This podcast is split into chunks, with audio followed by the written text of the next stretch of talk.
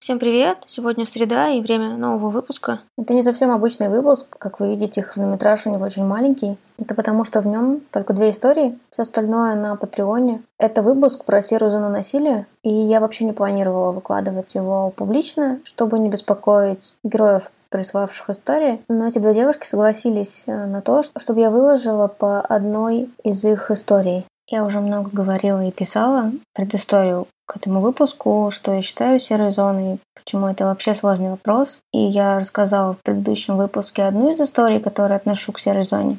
Я считаю это очень-очень ценным материалом, об котором мы можем рассуждать, рефлексировать, слушать, накладывать на свой опыт. Потому что сейчас все больше людей решается говорить о своем опыте с мужчинами, как мы видим сейчас происходит в Твиттере. И так как вторая сторона, в смысле эти самые мужчины, которых обвиняют, не готова к диалогу, на мой взгляд, и делает так много другого, за что ее есть причина ненавидеть, что кажется ровный, равный диалог прямо сейчас невозможен, потому что единственный вариант, при котором женщины продолжают говорить о своем опыте или мужчины о своем, это вариант, при котором другие мужчины затыкаются и дают этому происходить. И если обвиняют их, не знаю, кажется, сейчас никакая реакция не будет засчитана как валидная в ответ, потому что ну, они действительно наделали слишком много всего, чтобы можно было как-то искренне верить в извинения.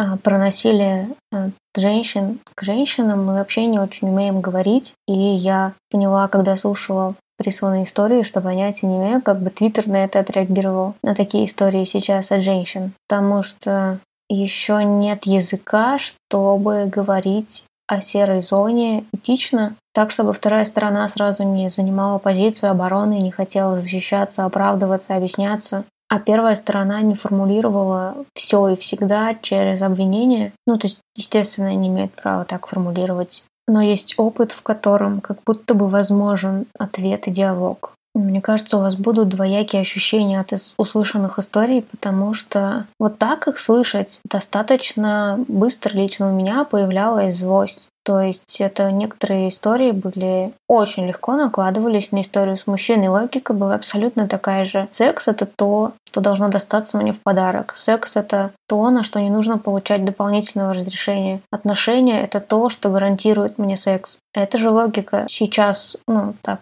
критикуется, заслуженно критикуется у мужчин, но она у нас тоже есть точно такая же. Отличием еще от мужчин, от разговора с мужчинами, мне кажется, то, что женщины готовы к этому диалогу, готовы услышать чуть больше, что были такими насильниками, что это для них значило, как они вообще рассуждали тогда и почему это делали. И интересно, что, ну как интересно, печально, что у почти всех, кто рассказал истории как автор насилия, был и обратный опыт. Я повторюсь, что не знаю женщины, у которой не было бы опыта, в котором пострадала она.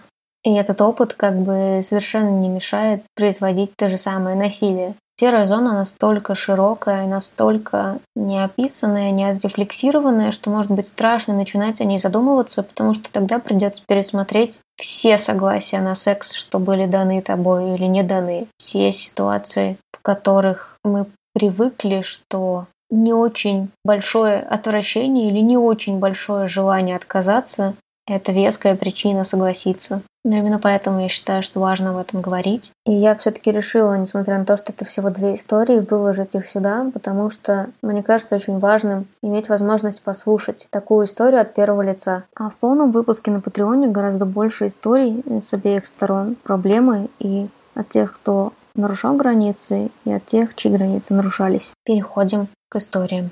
Про серое насилие я на самом деле никогда не думала, кроме как, наверное, около года назад, когда я стала читать больше каких-то блогов про секс, там, закаталки, э, винтовки, ну, Чеснокова. И тогда ко мне пришло осознание, что в моей жизни были моменты, когда я была инициатором насилия, хотя на тот момент я так не думала абсолютно. Первая из э, таких историй была с моей первой девушкой. Она гетеросексуальна, и все, что касалось каких-то взаимодействий телесных ей было крайне страшно и непривычно, и она просила меня постоянно о том, чтобы я не давила на нее в этом смысле и какое-то время подождала, пока она ко всему привыкнет. Но мне казалось, что я лучше знаю, как будет лучше, и думала, что чем быстрее все случится, тем ей будет проще принять а, действительность. Поэтому я очень много и часто давила по поводу каких-то взаимодействий, начиная там от поцелуев до секса. И один из ярких моментов, которые я хорошо помню, и за который мне теперь стыдно, а, это первый куни. И около часа если не больше. Я пыталась ее уговорить на него. Она очень долго сопротивлялась, говорила, что она не хочет, она не готова, что она стесняется, что она хочет, чтобы я подождала, а пока она вообще привыкнет к, привыкнет к этой ситуации, в которой мы оказались. А, но я думала, что если я ее а, уговорю, и она поймет, как это здорово и круто, и тем самым я сниму там какой-то блок в ее голове. А, и спустя час или больше я все-таки ее уговорила. Но я думаю, что сейчас я думаю, что, наверное, я ее не уговорила, а ей было проще согласиться с тем, что происходит, чем продолжать отбиваться, потому что это достаточно много сил отнимало. И да, после этого как бы с сексуальной жизнью у нас все было шикарно, но тем не менее я не считаю, что то, что я сделала, было правильным. То есть я могла бы подождать и насильно не заставлять человека делать то, что он не хочет. Сейчас я бы, конечно, так не поступила, и первое нет, я бы услышала и просто прекратила бы то, что там я начала делать. Да, действительно, я прочитала твои и Саши Закаталки статьи по поводу того, что с мужчинами это насилие очень четко понимается женщинами. И если бы я была парнем, конечно же, меня давно бы отшили и сказали бы четко нет, но во взаимодействии с женщиной очень сложно понять эту грань, где начинается насилие и как с этим вообще быть. Наверное, я бы тоже не особо будь я на месте девушки, не особо понимала бы, как мне действовать и ну, как-то неловко было бы, наверное, отказывать, ведь это же девушка, а не парень. Ну, это сейчас я так думаю, а, конечно, тогда таких мыслей вообще не было, в принципе. Мои последние отношения закончились года два или полтора назад, и на тот момент, когда они начались, а это было, наверное, года три назад, я думала, что со мной уже все в порядке, что я очень сильно нахожусь в теме, то есть я знаю про феминизм, я знаю про мужчин, которые насилуют женщин, и я уж точно не такой мужчина. А, и что, если что, опять же, мой партнерша мне об этом скажет. Кроме того, я встречалась с девушкой, которая была на пять лет старше, и мне особенно казалось, что она точно разбирается во всем, что она не будет терпеть такие ситуации. Вот. Но опять же, я не знала про серую зону насилия и не, опять же, не думала, что я поступаю как-то не так. Конечно, там не было, там уже не было ситуаций, которые были в первых отношениях, но были немного другие. А, например, как-то моя партнерша а, при, приезжала ко мне, и мы договаривались заранее, что у нас будет секс. А, и когда я начинала телесно намекать на это, то она как-то не ловила эти намеки и не отвечала на них. А, в какой-то момент я переходила к более таким решительным действиям, можно сказать так, или говорила прямо.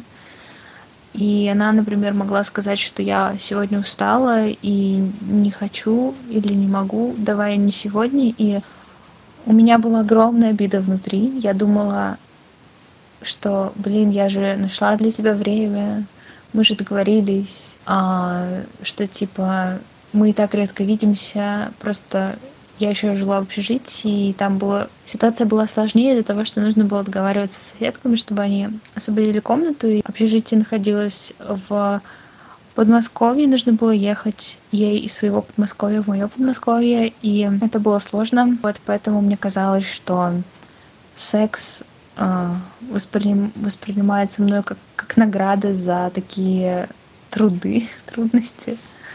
Вот. И когда она говорила нет, у меня была сильная обида, и в какой-то момент я начала обижаться на нее и говорить, ну, показывать это открыто, и мне было очень обидно. И в какой-то момент она могла сказать, ну давай я сейчас все сделаю и уже поеду. И она так это говорила, сейчас все сделаю, как будто это была ее обязанность, как будто это была работа. И я понимала, что это нездоровая ситуация. Сейчас, точнее, понимаю, тогда я смутно догадывалась своими чувствами, что что-то не так и что-то мне некомфортно даже в этой ситуации, что она говорит. Сейчас я сделаю, наверное, некомфортно было, потому что я понимала, что это не ее активное согласие на сто процентов, а что это я ее манипулятивными способами заставляю а, заниматься со мной сексом. И поэтому я не получала от этого такого же удовольствия, как если бы она искренне соглашалась на секс. Вот. И мне очень больно от этой ситуации, от предыдущей, потому что я действительно в процессе я не понимала, что я делаю. Я не понимала, что я нарушаю границы. И даже после того, как мне говорили нет, я все равно продолжала. И если бы сейчас я могла бы как-то это изменить, прошлом я бы это изменила. Но, э, с другой стороны, это опыт, который у меня есть, и я ничего не могу с ним сделать. И мне остается просто принять его и не делать так в будущем. И я рада, что сейчас в моей жизни появилось активное согласие, и мне стало проще отслеживать, когда я нарушаю границы, потому что раньше я этого не замечала. И когда нарушаются мои границы.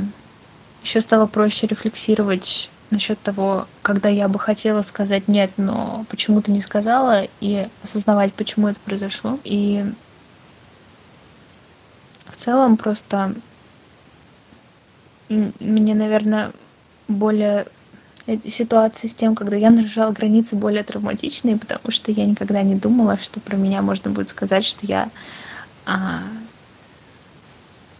что я использовала насилие. Вот. И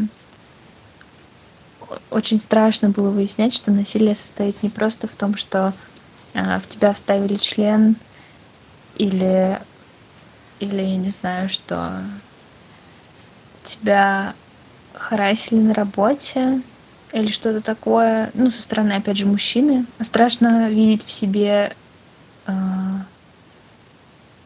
персону, которая сама это делает. Вот. Пожалуй, на этом все.